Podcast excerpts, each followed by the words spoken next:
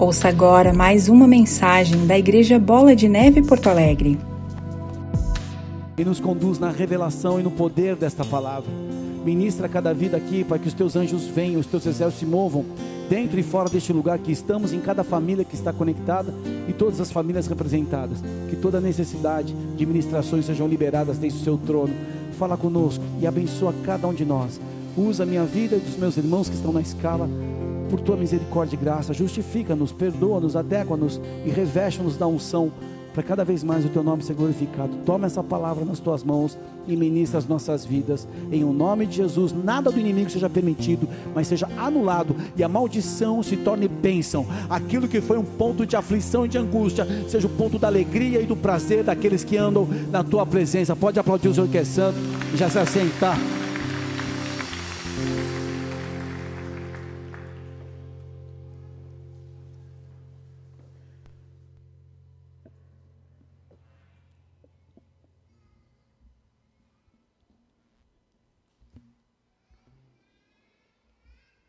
Mateus capítulo 6, verso 33, texto muito conhecido. Tão conhecido que eu tenho certeza que alguém já te falou, você já falou para alguém. Livro de Mateus, capítulo 6, verso 33.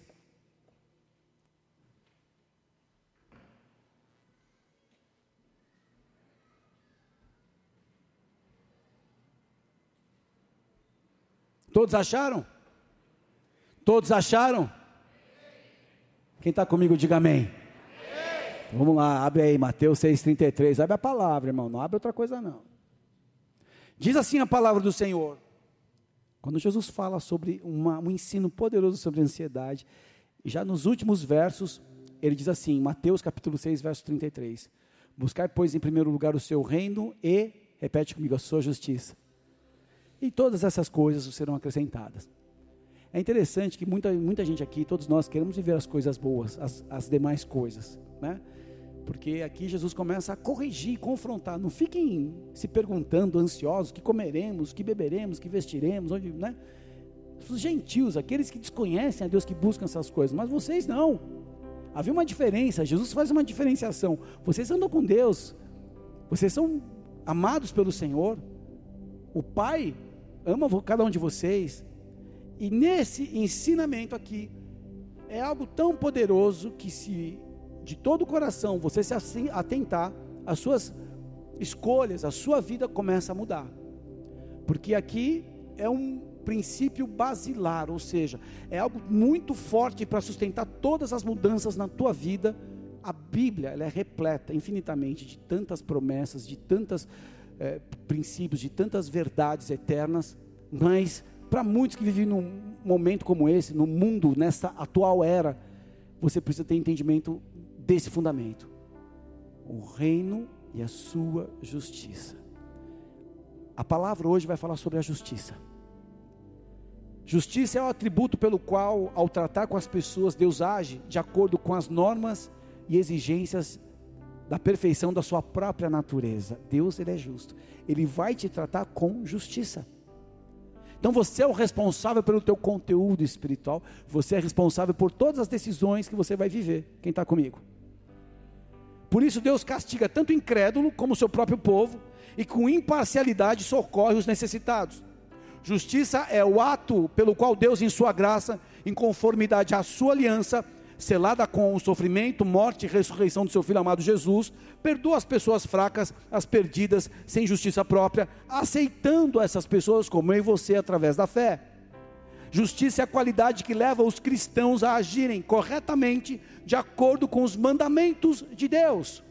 Justiça fala no seu significado de integridade, de virtude, de pureza de vida, de pensamentos justos, de sentimentos e ações corretos. É algo que distingue uma pessoa da outra diante de Deus, no sentido amplo, é o estado daquele que deve ser que daquele que, como, que é como deve ser, ou seja, eu sou conforme Deus quer que eu seja. Como as coisas são corretas, como as coisas são organizadas, de forma justa, numa condição aceitável por Deus. Se os pais precisarem de apoio, nós temos infantil e temos também a área do mamãe e bebê ali, e também o um parquinho para dar uma animada na galera e pode pegar um pão de queijo na minha conta com o tio da cantina. doutrina da justiça fala da, da maneira como Deus trata o homem e pode alcançar a aprovação, o homem pode alcançar a aprovação através da sua conduta. Num sentido mais restrito, justiça fala aquilo que é devido. O que é devido como um homem? Ser um homem segundo o coração de Deus, correto, que não trai, que considera os seus filhos, que ama, que trabalha, não uma pessoa displicente com o seu sacerdócio. A justiça ela pode ser distorcida. Aqueles que se consideram justos, se orgulham de serem justos, que se orgulham das suas virtudes, sejam reais ou imaginárias, é uma justiça própria, é uma justiça que diante de Deus é um trapo de imundícia, de coisas que não são nem mencionáveis aqui. É algo que Deus não se agrada. Só que a essência de Deus, que se agrada de uma pessoa justa, envolve um coração inocente, um coração irrepreensível, um coração sem culpa. Em que sentido? O cara tem um coração correto. É essa maneira que Deus filtra cada um de nós, porque envolve também os nossos hábitos, os nossos costumes. Pessoas que têm o costume de sonegar, de roubar, de não pagar direito, de pegar e não devolver, é injusto, não, Deus não se agrada. Pessoa que tem o hábito da manipulação, da mentira, da meia-verdade, da omissão, isso Deus não se agrada. Pessoas que se alegram com o mal, pessoas que são negligentes. Isso fala dos nossos hábitos, dos nossos costumes. O pai da fé, quando ele estava numa crise, Deus dá uma direção, eleva os olhos dele e mostra uma nova dimensão e promete que a descendência daquele que ainda era estéreo seria grande, poderosa, inúmera. E Gênesis capítulo 15, verso 6, diz assim a palavra do Senhor: creu ele no Senhor, e isso lhe foi imputado para a justiça. Abraão poderia ter muitas qualidades e virtudes, mas naquela, naquele momento a justiça entrou como um selo sobre a sua vida. Justiça fala de retidão, retidão como se um juiz, um governante, diante de uma lei, precisa fazer o que é correto. A origem do termo justiça fala na conduta e do caráter de uma pessoa. O que eu vejo hoje, que é um dos temas do módulo 2 do Liderança Avançada, que a pastora fez um profundo estudo, é caráter. Pessoas que têm as suas motivações, pessoas que têm as suas demonstrações, pessoas que são até influenciadoras e que vestem uma máscara, mas não têm um caráter aprovado por Deus. Algo muito sério. Justo é aquele que observa a lei, ou seja, os preceitos do Senhor e busca guardar esses mandamentos. Sabe o que Jesus diz? Eu permaneço em vocês se a minha palavra habita aí. Se a palavra de Deus não é a regra que eu uso para as minhas relações, para as minhas decisões, diante do Senhor, eu estou falhando.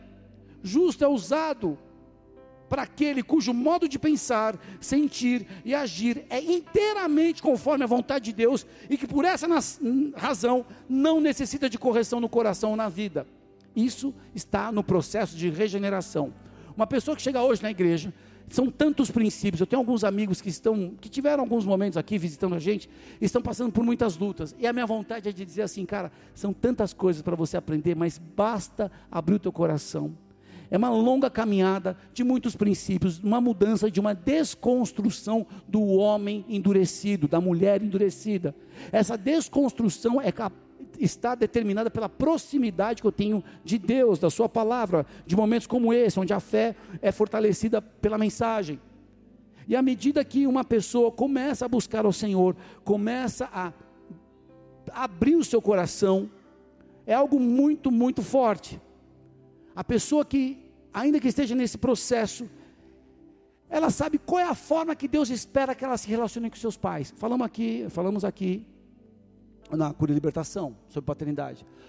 A pessoa que está buscando a Deus esse processo, ela sabe como Deus quer e ensina que ela haja em relação às pessoas que feriram, em relação à área financeira, área sexual, área familiar, em todas as áreas. Então ela começa a estar nessa regeneração e começa a se tornar cada vez mais justa diante de Deus, porque a maneira de agir, de sentir e de pensar está cada vez mais alinhado com a palavra. Quem pegou isso aí, por favor? Isso é o processo de regeneração que te torna uma pessoa justa. Amém? nós falamos de justiça, nós falamos daquele que é justo, mas nós precisamos abordar aqui o juízo. É o ato de Deus baseado na sua justiça, pelo qual ele condena ou absolve uma pessoa. Deus ele não pode ir além dos, dos, seus, dos seus atributos, das suas características, da sua essência, que é, que é a justiça. Então, o juízo é a sentença dada por Deus, a palavra de Deus, as suas leis, suas promessas, e essa expressão também é conhecida como juízo final, onde todos nós teremos que nos apresentar tempo em que Deus julgará todas as pessoas, condenando os maus e salvando os justos. O juízo fala do julgamento feito de acordo com a vontade de Deus no dia a dia e também nos, nos tribunais. O próprio tribunal de Cristo vai falar do juízo. E em cima de tudo isso, o que nós temos que buscar? Retidão. Repete comigo: retidão. Retidão é a qualidade de caráter pelo qual a pessoa age de acordo com o que, pela lei de Deus, é considerado certo, justo, próprio, íntegro. Mentira tem a ver com retidão? Mentira tem a ver com retidão? Cobiçar as coisas dos outros tem a ver com retidão? Falar mal de pessoas para os outros tem a ver com a retidão? Se omitir a fazer o bem que você pode fazer tem a ver com retidão? Fechar a sua mão para aquele que te pede, sabendo que você tem condição de ajudar, fala de retidão?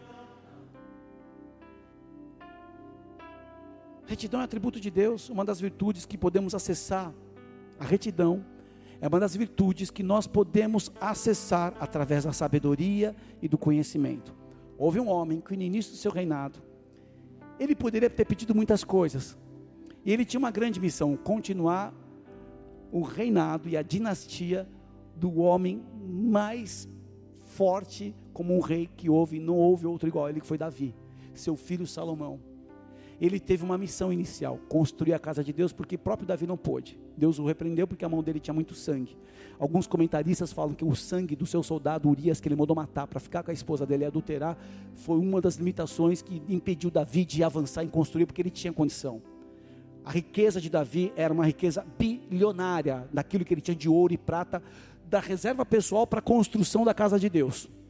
Depois você estuda lá em 1 Crônicas 29, ele fala do que, que ele deu ao Senhor. Se você traduzir isso na, nas medidas atuais, nos valores atuais, em dólar, meu Deus, é uma, é uma coisa bilionária mesmo. Só que quando ele está na presença de Deus, 2 Crônicas, capítulo 1, verso 7, é no Antigo Testamento, Deus se revela a Salomão. E nessa revelação, ele mostra o que, que ele iria viver por aquilo que ele pediu. Nessa revelação, Deus mostra a Salomão o que ele iria viver por aquilo que ele pediu. Aqui é uma demonstração clara da dimensão em que Deus opera e como Ele é um Pai maravilhoso e você deveria se apaixonar por esse Pai como eu. Naquela mesma noite, segunda carta, segundo livro de Crônicas, capítulo 1, verso 7, naquela mesma noite apareceu Deus a Salomão e lhe disse: Pede-me o que queres que eu te dê. Verso 8: Respondeu-lhe Salomão: De grande benevolência usaste para com, com Davi, meu pai, e a mim me fizeste reinar em seu lugar. Agora, pois, ó Deus, ó Senhor Deus, cumpra-se a tua promessa feita a Davi, meu pai, porque tu me constituíste rei sobre um povo numeroso como o pó da terra. Verso 10, isso é lindo. Dá-me, pois, agora sabedoria e conhecimento, para que eu saiba conduzir-me à testa deste povo, pois quem poderia julgar a este grande povo? E disse Deus a Salomão: Porquanto foi este o desejo do teu coração, e não pediste riqueza, bens, honras, nem a morte dos que te aborrecem, nem tampouco pediste longevidade, mas sabedoria e conhecimento, para poderes julgar o meu povo, sobre o qual te constituí rei. Sabedoria e conhecimento são dados a ti, e te darei riquezas, bens, honras, quais não teve nenhum rei antes de ti, e depois de ti não haverá teu igual. Qual foi o pedido de Salomão? Ele pediu conhecimento e sabedoria para quê? Para escrever uma enciclopédia e ser a, a biblioteca de Salomão mais conhecida do mundo? Para julgar com justiça. Quando você entende o coração de uma pessoa, você começa a entender a atmosfera, o ambiente que a cerca. Para Deus aparecer este rei é porque ele já havia sido aprovado pelo Senhor, porque o próprio Senhor diz para Davi: Salomão vai reinar. Ele já sabia que havia no, no coração de Salomão e o pedido de Salomão só confirmou como ele começou bem. infelizmente ele termina mal. O mais sábio que houve. Sabe o que acontece? No início, nós temos as alianças legais, nós temos, né, muitas vezes, poxa, vamos estar juntos, tudo mais. Depois que começa a vir as oportunidades de autoridade, de influenciar, o nosso coração vai ser realmente conhecido. E esse homem pediu conhecimento e sabedoria. Para quê? Para cuidar de um povo que é especial para Deus. Eu pediria com certeza outras coisas, como você. Resolve logo os problemas da minha família, Deus. Desembaraça logo aqueles nó que estão dando lá. Vai à frente, não, não, não, Senhor. Eu só preciso que o Senhor me dê sabedoria e conhecimento para fazer a missão que o Senhor me chamou. Sabe quais são os dias mais importantes da sua vida? São dois dias os mais importantes. Repete comigo: dois dias. O dia que você nasceu e o dia que você descobriu por que nasceu. Você já descobriu por que você nasceu? Você nasceu para ficar na janela desejando o que é do outro? Não, né? Você nasceu para viver o que Deus tem para a tua vida. Eu nunca tive problema de olhar para o lado se o cara está prosperando ou não, porque sabe, Deus tem para mim um desenho específico. E logo que eu entendi que do céu o homem não recebe coisa alguma, porque se Deus não derramar do céu, o homem não recebe. Então eu espero do céu o que eu preciso. Isso me faz um cara consciente, coerente onde eu estou com aquilo que eu faço. A motivação na busca de ser justo traz consigo o desejo de não errar, nem para menos e nem para mais. Ou seja, equilíbrio e diligência. Se você buscar equilíbrio e diligência, o céu vai estar aberto. E sabe o que vai acontecer? As pessoas vão testificar: cara, você é um cara muito especial e por isso que Deus está te abençoando. Quem está comigo? Pessoas saudáveis buscam lucidez diante dos desafios da vida. Uma pessoa saudável busca lucidez nos desafios, não culpar. Porque a grande maioria começa a culpar e transfere a responsabilidade para as pessoas que, ah, mas é você que é responsável, é você que é o culpado. Cara, eu que sou o culpado, está na frente do espelho, eu posso mudar minha vida, eu posso dar um novo significado para o momento que eu vivo, para um futuro melhor. Quem está comigo aí?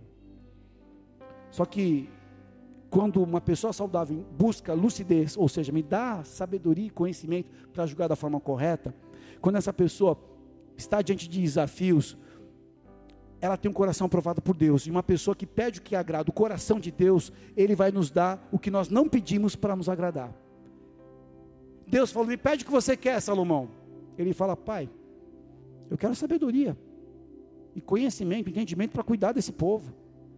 E tudo que ele não pediu, mas que alegrava o coração dele, Deus deu. Dá para entender isso um pouco? Quando você pede, Deus, me dá graça, me dá sabedoria, me dá saúde, para que eu possa formar os meus filhos, treinar os meus filhos, para que eu possa ser um bom sacerdote, no teu caso, uma esposa, uma mulher sábia, que eu possa abençoar, acrescenta o que vai te glorificar. Quando você busca esse equilíbrio, Deus vê os suspiros do teu coração. Eu estou aqui diante do Senhor e diante de vocês para dizer aquilo que eu já vivi e vivo muito. Os suspiros do nosso coração, Deus sabe. Só que eu não faço disso a minha vida.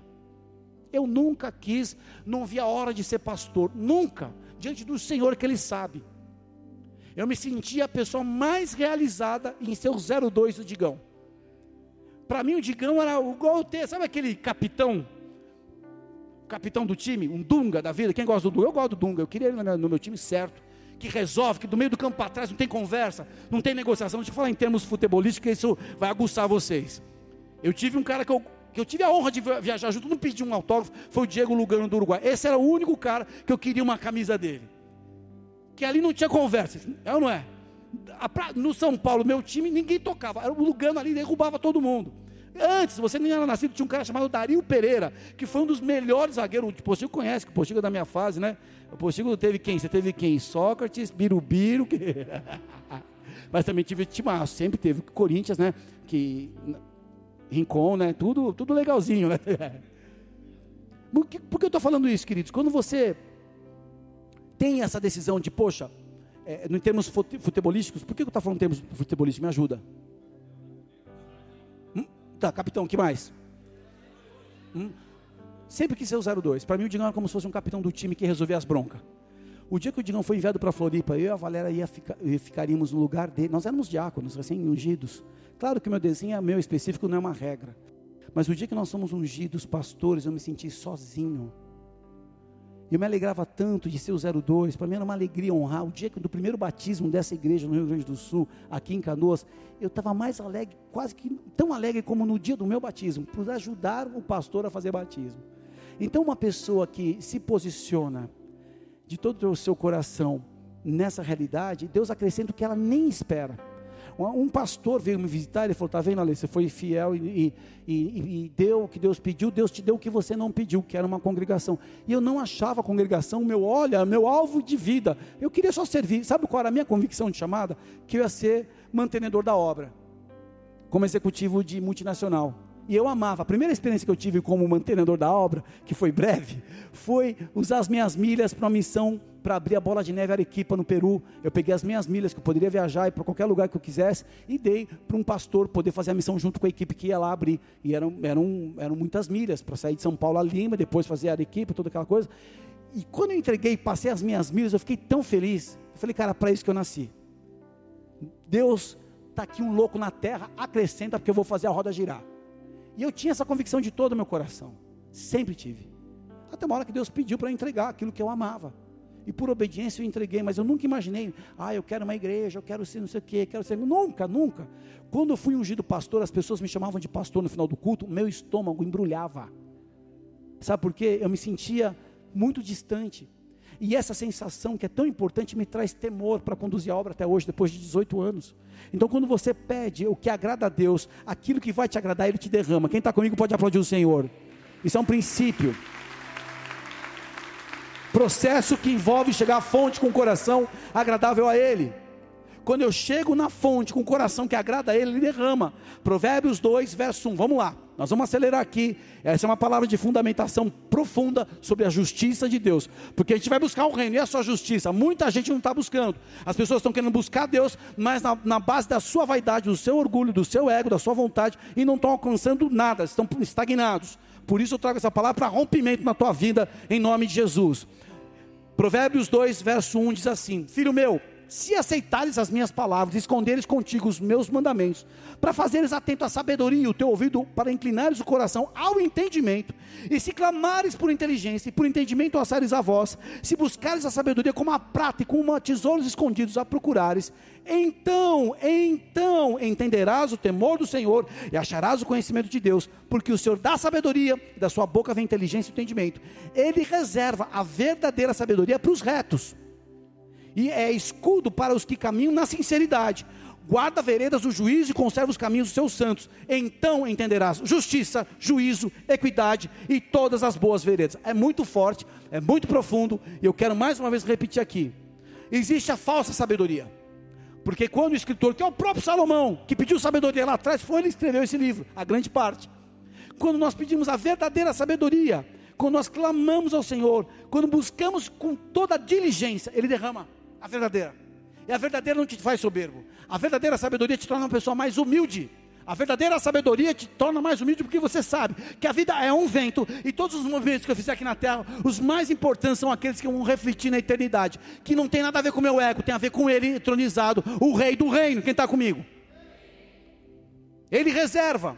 Então, quando eu coloco Deus em primeiro lugar, Ele me dá uma reserva especial de uma sabedoria que eu tanto preciso. Ele dá para aqueles que buscam com o coração correto. Aí eu vou entender o que é justiça de verdade. O que é essa unção sacerdotal tão maravilhosa que faz um rei, que foi um conquistador, profeta, que foi um cara que arrebentou, que avançou, se torna uma unção tão maior que a profética, a real, que como um sacerdote eu estou na medida, na pegada de Melquisedeque eu vou abençoar, eu vou restaurar as pontes, eu vou arrumar os caminhos antigos, eu vou perdoar e não vou me lembrar dos pecados daqueles que me machucaram. Eu estou no outro nível, eu sou um sacerdote do Senhor, quem está comigo? É debaixo dessa operação de sabedoria, e quando coloco Deus em primeiro lugar, Provérbios 3, 9, olha isso. Provérbios 3, 9. Honra o Senhor com todos os teus bens, com as primícias de toda a tua renda, e se encherão fartamente os teus celeiros e transbordarão de vinho os teus lagares. Olha que interessante, quando eu honro ao Senhor, eu não estou honrando com uma motivação de troca, gananciosa, de investidor. Eu estou honrando a Deus. E quando eu honro a Deus, a resposta por honrar a Deus é porque Ele sabe por que eu já honrei. Você não está honrando para trocar, você está honrando porque você reconhece. E essa honra de reconhecimento atrai tudo que não vai nem mais fazer ameaça na tua vida. Se Deus derramar uma medida acima do que você está preparado, será que você se perde? A grande possibilidade é que sim. A gente fica criticando algumas pessoas que desviaram, mas eu fico pensando, cara, se eu tivesse no lugar dessa pessoa, na atmosfera que ele vive, nas mesas que ele senta, talvez eu teria diminuído minha, a minha porção com Deus.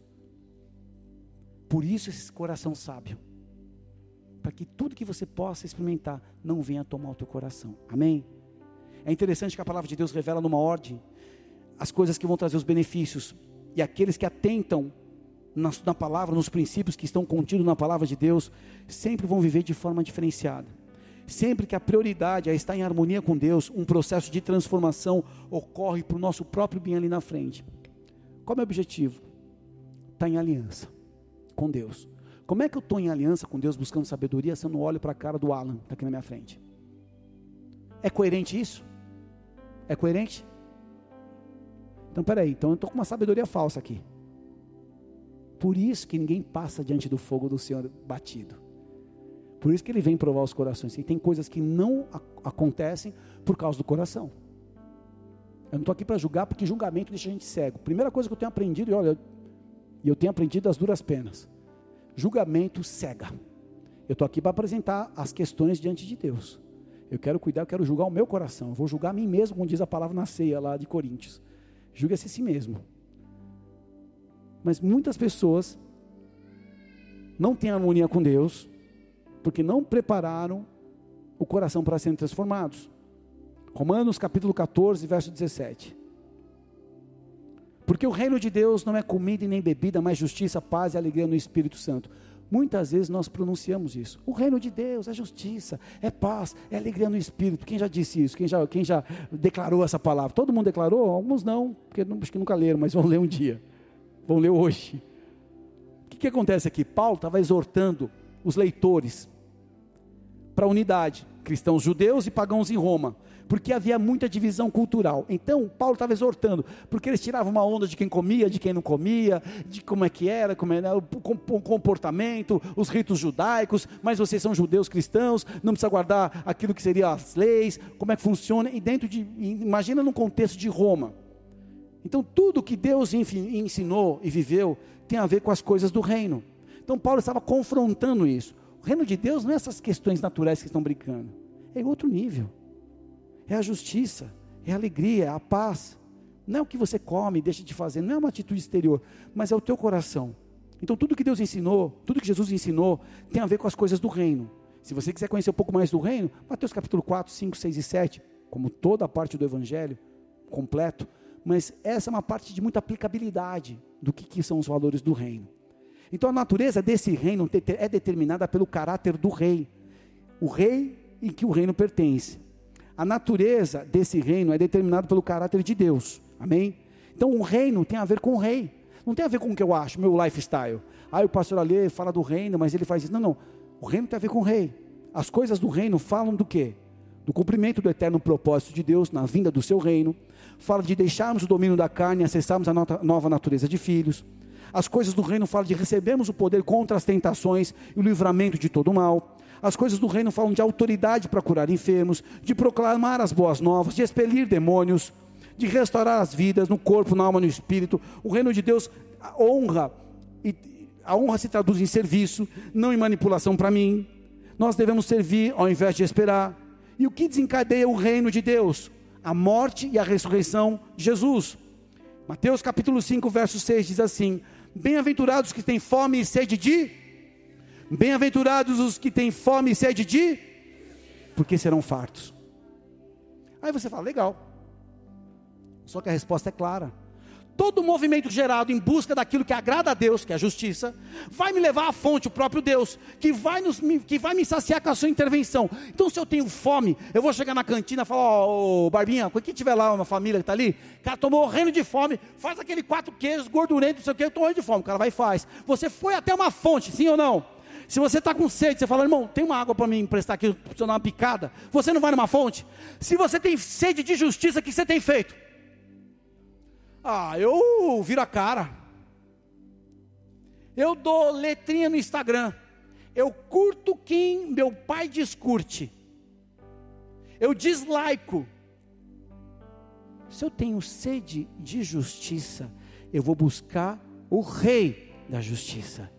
Se eu tenho fome e sede de justiça, é porque algo no meu coração está me provocando a um movimento, e esse movimento é uma desconstrução do velho para a construção do novo, que está refletido aqui pelo ensino. E a Bíblia descreve muitos homens e mulheres que eram considerados justos, mas eles tiveram seus movimentos. Ah, eu sou justo, glória a Deus, sou justo. Sim, justificação é pela cruz, a obra da cruz, sangue do cordeiro, pum, ok. Só que a Bíblia fala de um homem chamado Abel o sangue dele, do justo Abel, clama até hoje. A Bíblia fala de Noé, um homem justo, que andava com Deus. A Bíblia fala de Abraão, que creu e foi imputado justiça, amigo de Deus. A Bíblia fala do justo Ló, lá no Novo Testamento, falando no sobrinho de Abraão do Antigo Testamento. A Bíblia fala de Davi justo, quando ele fala em Salmos, não deixarás o justo perecer, ele está falando dele. A Bíblia fala de Jó, a Bíblia fala de José, o esposo de Maria, a Bíblia fala de João Batista, de Simeão de Jerusalém, de José, senador de Arimateia, fala de Cornélio em Atos dos Apóstolos, que era um homem justo, fala de Jesus o justo. Mas sabe de quem a Bíblia fala que todo aquele que é justo? Aquele que vive da fé. Se você tem vivido da fé, você é considerado como justo. Pode aplaudir o Senhor. O justo vive da fé. Se você não tem vivido da fé, se converte. O justo vive da fé. E todo aquele que vive da fé, ele tem decisões coerentes com a palavra. Tiago 2, 21. Eu preciso falar de justiça, mas a justiça passa pela fé, e a fé gera em mim um movimento. Vamos lá. Tiago 2, 21. Porventura Abraão, nosso pai, não foi justificado pelas obras quando ofereceu sobre o altar o seu filho Isaque? Bem vês que a fé cooperou com as suas obras e que pelas obras a fé foi aperfeiçoada. E cumpriu-se a escritura que diz: E creu Abraão em Deus, e foi-lhe isso imputado como justiça, e foi chamado amigo de Deus. Vedes então que o homem é justificado pelas obras, não somente pela fé. O que eu quero resumir? Se você tem fé, você tem obras. Isso começa a trabalhar o quê? Uma justiça evidenciada. Pô, o pastor Ali fala a respeito de tal, tal atributo, tal princípio do reino. Ele faz. Se ele faz, ele está sendo aprovado.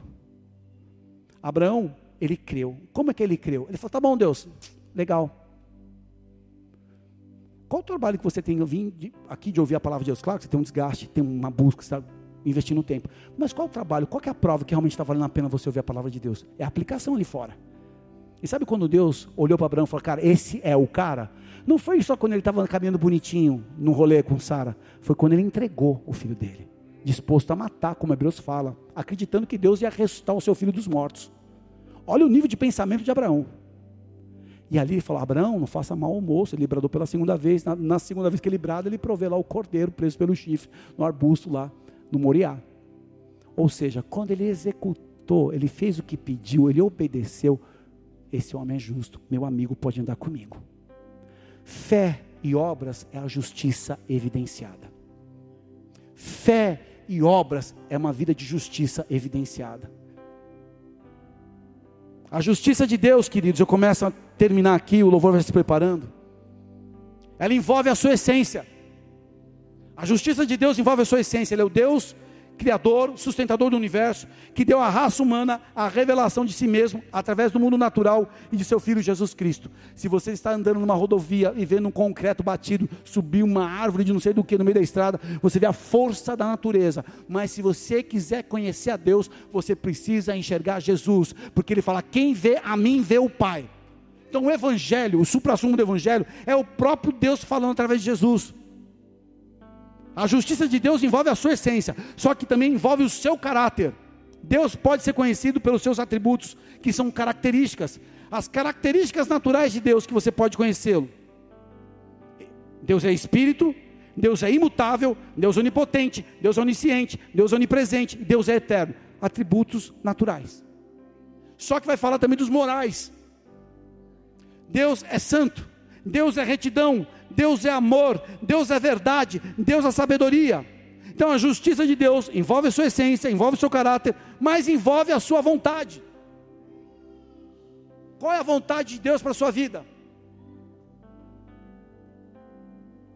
O Senhor deseja, e Ele determina na Sua palavra, um relacionamento com Ele. A primeira coisa que é a vontade de Deus, para você que está chegando, para você que está afastado, para você que está jururu, para você que está sendo confrontado, para você que não gosta de mim, não tem problema.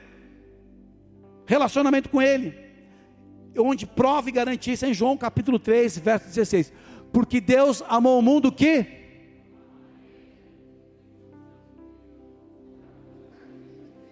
Vou repetir.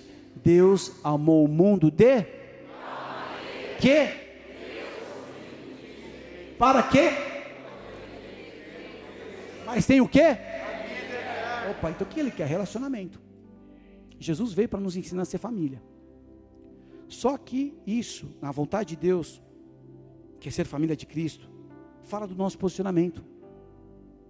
A vontade de Deus envolve o nosso posicionamento, a vontade de Deus envolve a nossa obediência, a vontade de Deus envolve a nossa dependência, a vontade de Deus envolve a nossa unidade, a vontade de Deus envolve a nossa salvação, a vontade de Deus envolve a nossa santidade, a vontade de Deus envolve sermos agradecidos, a vontade de Deus envolve ensinar o mundo através do amor. Ah, então a sua justiça envolve isso, envolve. Olha como é profundo. Só que a justiça de Deus envolve o seu tempo. Porque há tempo e propósito. Porque para todo propósito há tempo e modo, diz a palavra. Para todo propósito há tempo e modo. Você espera algo de Deus? Casar, ter filho, ter neto, ser abençoado, ganhar no bicho. Se você espera algo em Deus, tem um tempo determinado e uma maneira de chegar nisso. Quem não usa, quem não entende tempo, não entende a plataforma que Deus trabalha e fica anos e anos e anos estático. Quem não entende o tempo de Deus, não se submete a ser transformado. E o modo, há tempo e modo para todas as coisas. Há tempo e modo. Eclesiastes 3:1 fala isso. Tempo e propósito para algumas traduções nós precisamos aceitar que há tempo de nascer e tempo de morrer. Há tempo de plantar e de colher, morrer, tempo de morte e tempo de cura, tempo de derribar e de edificar, tempo de chorar e tempo de rir, de plantear e saltar, espalhar, juntar, abraçar, afastar, buscar e perder, guardar e deitar fora, rasgar e coser, calar e falar, amar e aborrecer, guerrear e fazer as pazes. Você tem que entender a tua vida. Qual o tempo que você está vivendo agora? E é o propósito de Deus? É a maneira correta? A justiça de Deus envolve disciplina, porque as repreensões da correção são o caminho da vida. E quem não aceita a correção vive isolado. O tolo se insurge contra a verdadeira sabedoria e se isola. Não vou na célula, não aceito esse pastor, não gosto do, do líder do ministério. Pode ver, é uma raiz de várias questões que precisa ser e a pessoa não trata. Sabe qual é o problema? É que o tempo vai passar e ela vai perder o bonde. Hebreus 12, verso 5. É interessante quando fala sobre disciplina, está falando do amor de Deus. Ele fala assim: E vós já esqueceste da exortação que argumenta convosco, como filhos. Olha como é lindo. O escritor de Hebreus, ele fala, como filhos. Filho meu, não despreze a correção do Senhor e não desmaies quando por ele fores repreendido, porque o Senhor corrige o que ama e açoita qualquer que recebe por filho. Se suportais a correção, Deus vos trata como filhos, porque o que filho há a quem o pai não corrija? Mas se estáis sem disciplina, da qual todos são feitos participantes, sois então bastardos e não filhos. Além do que tivemos nossos pais segundo a carne para nos corrigirem, e nós os reverenciamos, não nos sujeitaremos muito mais ao Pai dos Espíritos para vivermos?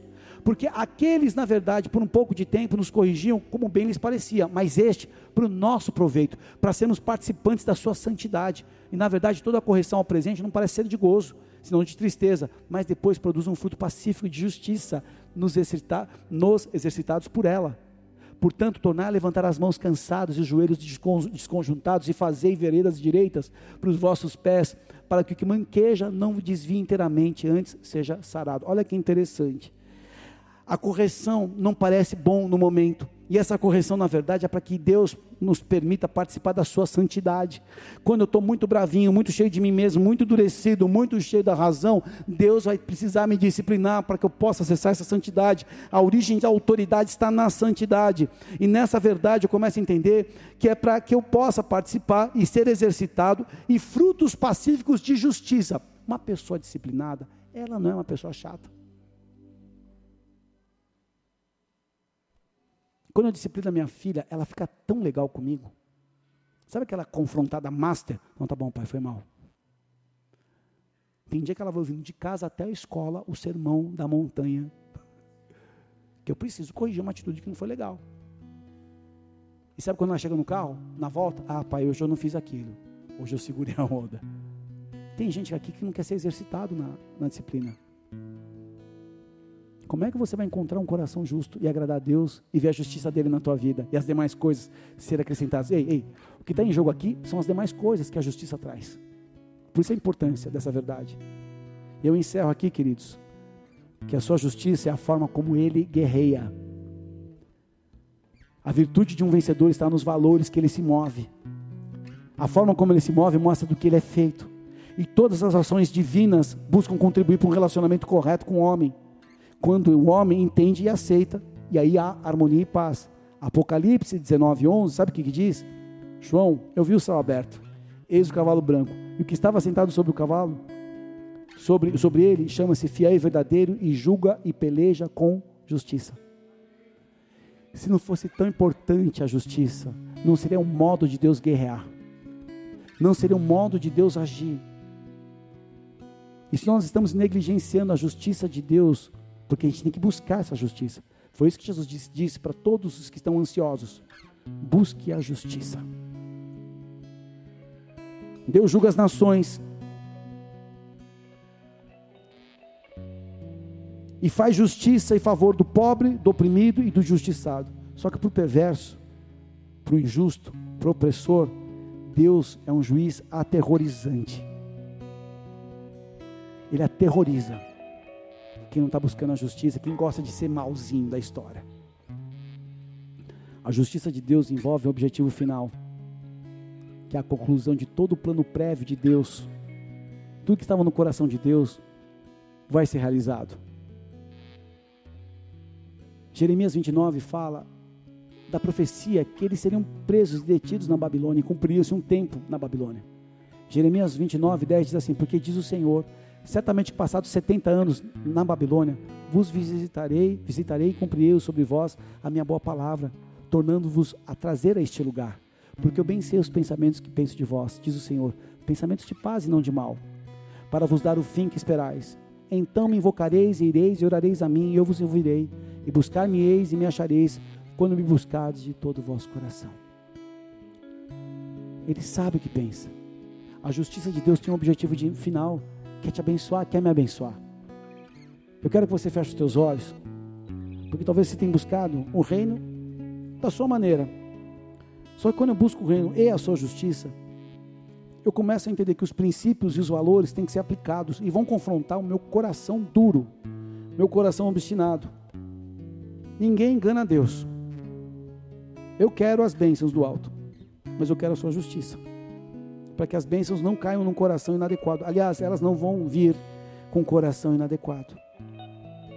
Todo fundamento de você entender o que é justo, e o que é justiça, o que é retidão, o que é o juízo, como Deus opera, é para que você tome uma decisão que a partir de hoje você aceite que o reino tem os seus valores, que o reino tem a sua condição para chegar a cada um de nós um coração aberto e rendido. Um coração aberto e rendido. Assim começa uma movimentação sobrenatural que revelará a justiça na tua vida. Um coração rendido. Buscai, pois, o reino de Deus e a sua justiça. A consequência desse verso para você não se preocupar, porque as coisas serão acrescentadas. Tem pessoas querendo acrescentar coisas, mas não tem o coração aberto para a justiça de Deus. O trono do Senhor é um trono de justiça. Por isso a iniquidade não habita em meio àquilo que Deus faz. O que eu te peço hoje é avalie o teu coração. Existem injustiças? Se renda. Existem verdades? Se renda.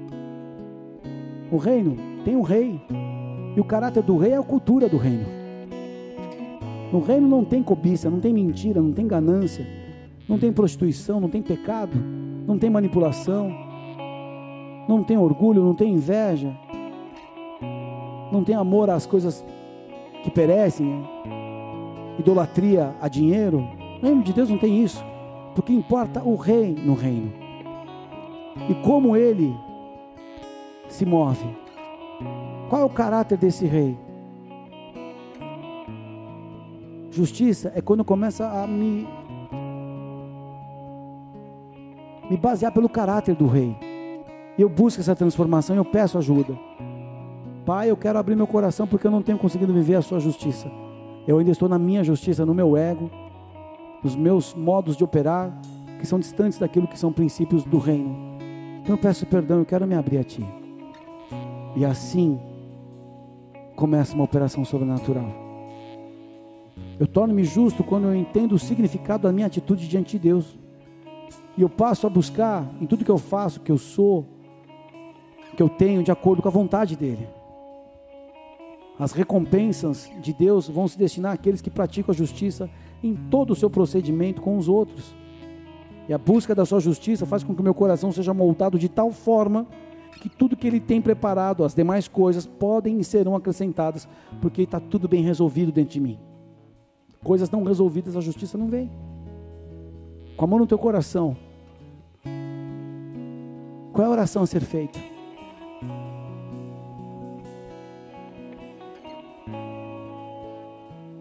Falta mágoa ser denunciada, falta o ressentimento ser denunciado, falta uma rendição, um reconhecimento de Deus na tua vida, falta o entendimento de a palavra tem que ser a base que você se move a partir de hoje. Obstinação, busca, impressionar pessoas, isso não move justiça. O que move justiça é entrega, é rendição. É me colocar diante do Senhor e falar: Pai, se cumpre a minha tua justiça. Me ajuda a viver a tua vontade. Me ajuda a me converter mais um pouco hoje. A deixar para trás o que precisa ficar para trás. Muitas pessoas poderiam vir aqui à frente hoje entregar altares no seu coração, ídolos, coisas injustas, palavras injustas, manipulações, ansiedades. Alguns entraram num vácuo vácuo nas emoções, vácuo no trabalho, um vácuo, um vazio, uma falta de sentido no ministério. É porque não há uma rendição verdadeira onde a justiça possa operar. E não é na força do braço. Maldito o homem que confia no seu próprio braço, que faz dele a sua força. Deus, em mim mesmo. Em mim mesmo. Não há bem algum mas eu quero me esvaziar hoje. Opere em mim o teu querer, me ensina a tua, tua vontade, me leva para os teus caminhos.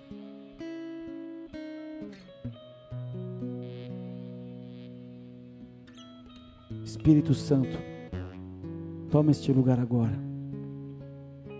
Você que precisa render o teu coração, porque estava resistente à justiça, à cultura do reino, porque tinha construído em si mesmo de acordo com a tua convicção, tua vontade, os teus valores, a tua escola, não a escola do reino.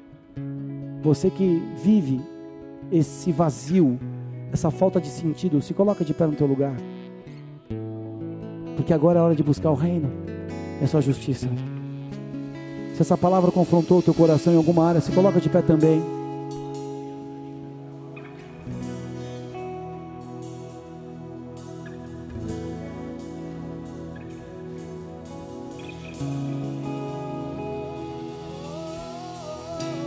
Espírito Santo de Deus, o Senhor sabe o coração de cada um de nós. E onde essa palavra precisa esculpir algo novo e arrancar o velho. Sua justiça, a sua justiça, a sua justiça. Tudo que envolve a sua justiça, Pai. A sua justiça. Se você tem lutado com a essência de Deus, por causa da essência ainda pecaminosa, com a mão no teu coração, Começa a confessar quais são os pecados que estão impedindo a essência de Deus. Se você tem lutado por causa do caráter de Deus, sendo Ele espírito imutável, onipotente, onisciente, onipresente, eterno, santo, reto, amor e verdade e sabedoria. Se você tem lutado com isso, porque essas virtudes não estão refletindo na tua vida, em rendição, em obediência, em entrega, apresente diante do Senhor. Se você tem pedido para que Deus faça a tua vontade, não a dele, se cumpra a minha vontade, ó Deus, e isso dá para se enxergar pelo reflexo das tuas relações. Como estão as tuas relações com o teu próximo? Então não é a vontade de Deus.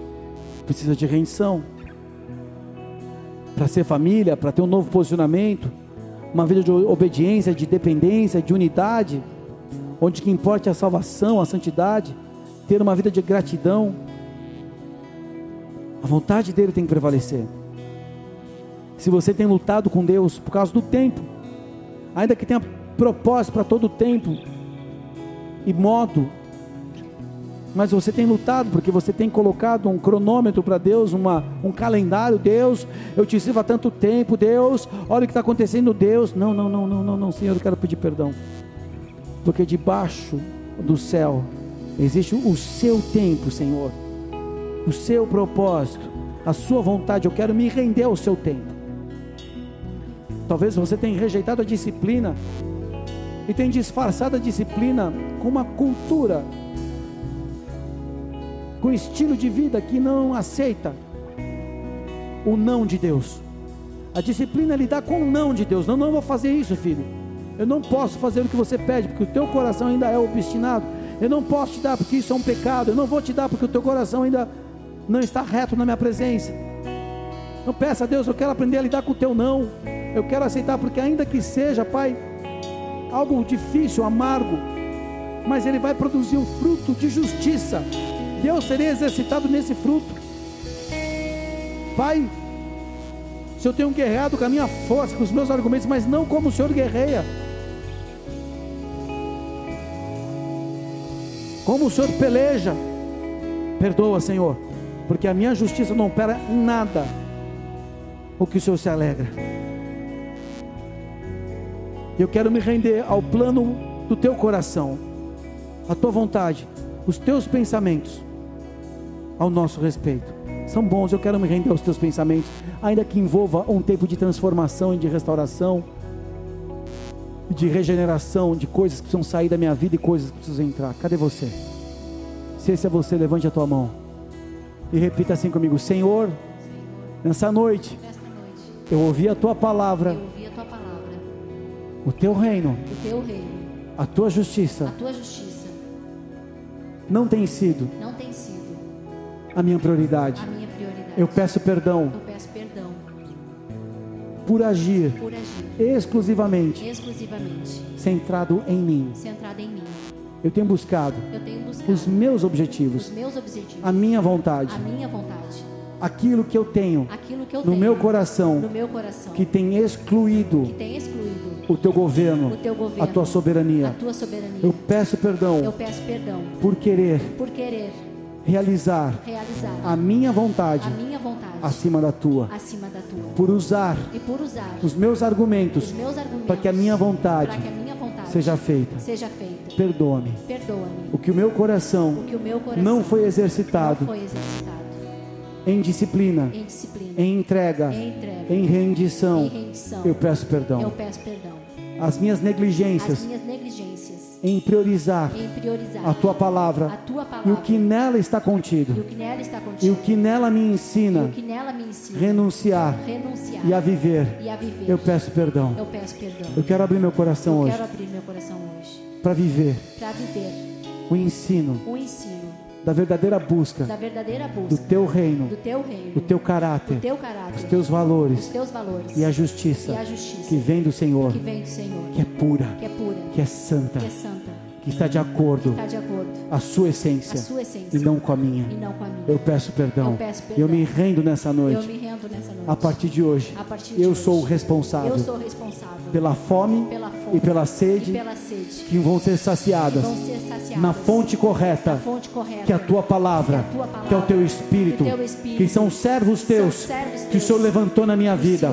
Eu peço perdão, eu peço por, toda perdão facção, por toda por toda facção, contenda, contenda, por toda divisão, por toda, divisão, por toda palavra, por toda palavra, por toda atitude, Por toda atitude que tem enfraquecido o corpo. enfraquecido Nessa o corpo. noite, Nesta noite, Eu busco, Eu o busco alinhamento o do alinhamento confronto que vem de ti do confronto que vem de em ti, restaurar em restaurar a minha vida, a minha vida, a minha família, a minha família, o meu lar, o meu lar, as minhas as relações, minhas relações, meu trabalho, meu trabalho, meu ministério, meu ministério, de acordo com a tua palavra, de acordo com a tua, com a tua palavra, vontade. com a tua vontade. Nesta noite, Nesta noite, eu me rendo Eu me rendo à plataforma plataforma do teu tempo, do teu tempo, onde todas as coisas todas as vão coisas colaborar vão colaborar para o meu bem, pro meu bem, de acordo com os teus de desenhos. acordo com os teus desejos. Eu me rendo Eu me rendo aos propósitos, aos propósitos, à tua vontade à tua vontade para minha vida. da minha vida. Nesta noite, Nesta noite, eu quero renunciar eu quero renunciar à minha justiça, à minha justiça, à minha argumentação, à minha argumentação, à minha resistência. à minha resistência. Eu peço perdão. Eu peço perdão. Lava-me Lava-me com o sangue do Cordeiro. sangue do Cordeiro. Eu renuncio, Eu renuncio. Eu renego, Eu renego. eu resisto, Eu desisto. eu lanço fora Eu lanço o fora meu querer, o meu para que a querer. partir de hoje a partir de comece a hoje operar comece a o operar teu querer o na minha teu querer vida, na minha a vida, tua palavra, a tua a palavra, tua justiça, a tua justiça, o teu governo, o teu governo, Santo Espírito Santo de Deus, Espírito de Deus. enche-me da tua presença, perdoa os meus pecados, nesta noite, Nesta eu me noite, entrego a ti, entrego e a ti. mais uma vez, E mais uma vez, eu declaro, eu e declaro confesso, e confesso que Jesus Cristo de Nazaré é de o meu único Senhor, é o meu único é o meu único Salvador. é o meu único Perdoa os Salvador. meus pe- Perdoa os pecados meus pecados. E escreve meu nome Escreve no o meu livro da nome vida no eterna. livro da vida a minha eterna. vida, A minha eu rendo vida. a ti. Eu rendo e eu a ti. renuncio agora eu renuncio toda agora tentativa, toda tentativa de insubordinação do meu governo, do meu dos governo, meus valores, dos meus da minha valores, história, da minha da história, minha alma, da minha do meu alma, ego. do meu eu ego. deixo fora. Eu deixo fora. Abre o meu coração. Abre o meu coração. E seja feita, seja a feita tua vontade, a tua vontade, o teu reino o teu reino, e a tua justiça, conforme o teu querer. Eu me entrego hoje, em nome de Jesus. Jesus. Amém. Amém. E amém. Aplauda aquele que é santo. Adore, adore, adore, adore, adore. Continue nessa rendição.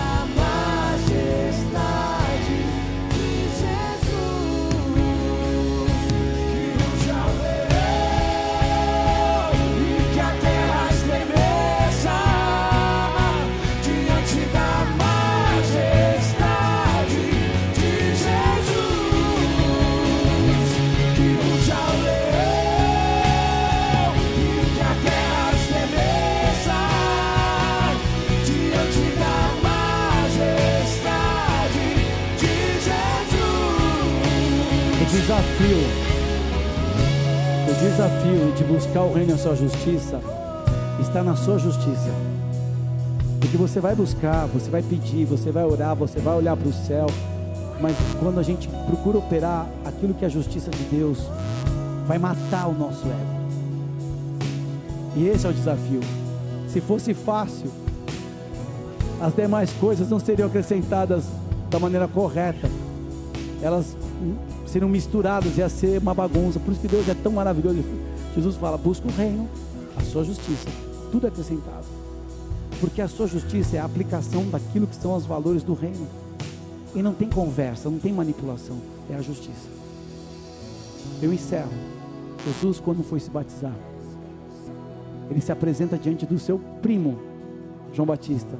João Batista fala o quê? Eu que careço ser batizado por ti, tu vens a mim. O que, que Jesus fala? É necessário para quê? Para que se cumpra toda a justiça. Deixe por enquanto, porque assim nos convém cumprir toda a justiça. A habilitação, e isso aqui é para a liderança. A habilitação de autoridade é quando você busca cumprir justiça. Quando você não usa autoridade para o teu bem. Quando você não manipula para que seja feito do teu jeito. Não, não, não. Vontade de Deus. Jesus se, se rendeu em obediência ao seu primo. Se cumpra a tua justiça. O desafio e tudo que você vai fazer, Pai, a tua justiça. Isso vai tornar o teu coração tão ensinável, tão ensinável, tão, tão aberto, que as coisas são acrescentadas sem você pedir. Sabe por quê? Grana não vai ser mais ameaça, ministério, a bênção não vai ser mais ameaça, casamento, as, as vitórias, as, as, os sonhos. Se eu vivesse os sonhos que eu vivi depois de entregar a Deus, eu seria um cara extremamente detestável. E quando os sonhos de Deus começaram a cumprir, meu coração estava tão rendido que eu reconhecia a Deus em cada café que eu tomava.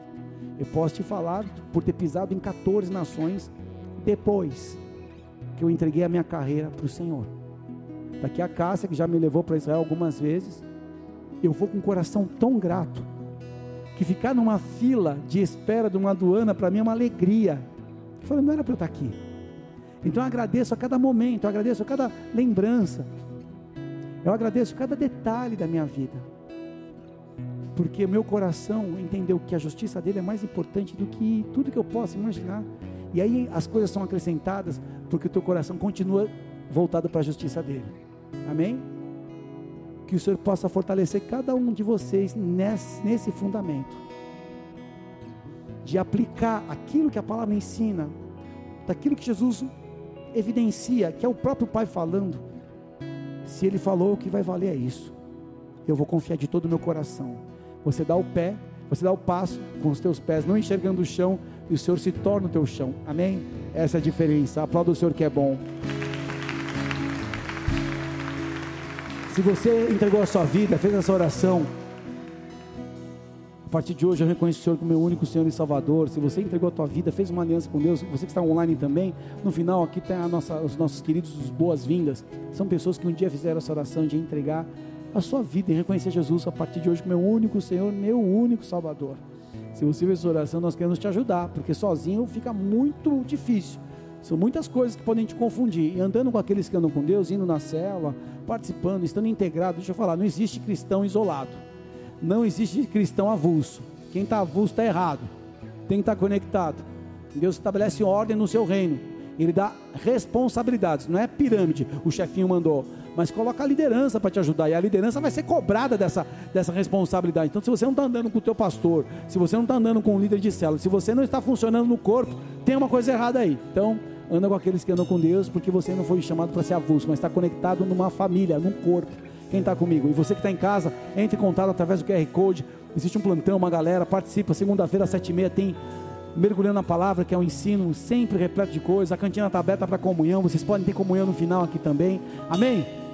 Que o amor de Deus Pai, que a graça de Cristo Jesus, que a unção e a consolação do Espírito Santo da promessa esteja sobre a tua vida, sobre a minha vida, sobre a igreja, sobre a família, em nome de Jesus, que a partir de hoje possamos experimentar e buscar essa justiça e todas as coisas sejam acrescentadas da maneira que vai glorificar a Deus. Eu digo amém essa palavra, que seja ligado na tua vida na terra e seja ligado no céu. Todo impedimento seja removido, nenhuma retaliação seja permitida, mas que você possa avançar nessa estação, prosperando e liberando pessoas para viver a melhor vida com Deus cada vez mais. Que você gere vida no reino, que você gere justiça no reino e que você possa ver a diferença e andar com o Senhor. A partir de hoje, céus abertos e a terra não retenha aquilo que é teu, Deus vai cumprir.